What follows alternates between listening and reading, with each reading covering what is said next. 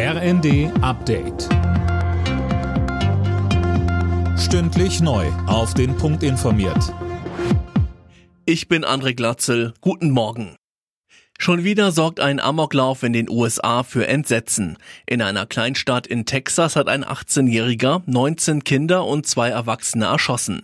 Offenbar hatte der junge Mann zunächst seine Großmutter getötet und danach dann an einer Grundschule um sich geschossen. Ein sichtlich bewegter US-Präsident Joe Biden sagte, Where in God's name is our backbone? Wann in Gottes Namen werden wir der Waffenlobby die Stirn bieten? Es ist höchste Zeit, diesen Schmerz in Taten zu verwandeln, für alle Eltern, jeden Bürger dieses Landes. Es ist Zeit zu handeln. Nachdem Altkanzler Schröder zuletzt seinen Posten beim russischen Energiekonzern Rosneft aufgegeben hatte, verzichtet er nun auch auf einen Sitz im Aufsichtsrat von Gazprom. Nach eigenen Angaben habe er dem Konzern schon vor längerer Zeit eine Absage erteilt. Während CDU und Grüne in NRW weiter sondieren, ist in Schleswig-Holstein heute schon der Start der Koalitionsverhandlungen möglich. Es fehlt nur noch das Go der Nord-CDU von Ministerpräsident Günther.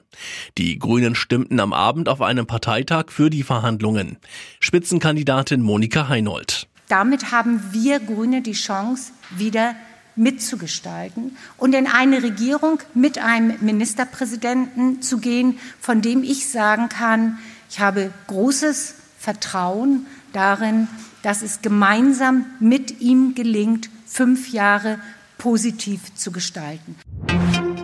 Der erste FC Kaiserslautern ist zurück in der zweiten Fußball-Bundesliga. Nach dem 0 zu 0 im Hinspiel setzte sich der FCK im Relegationsrückspiel mit 2 zu 0 gegen Dynamo Dresden durch.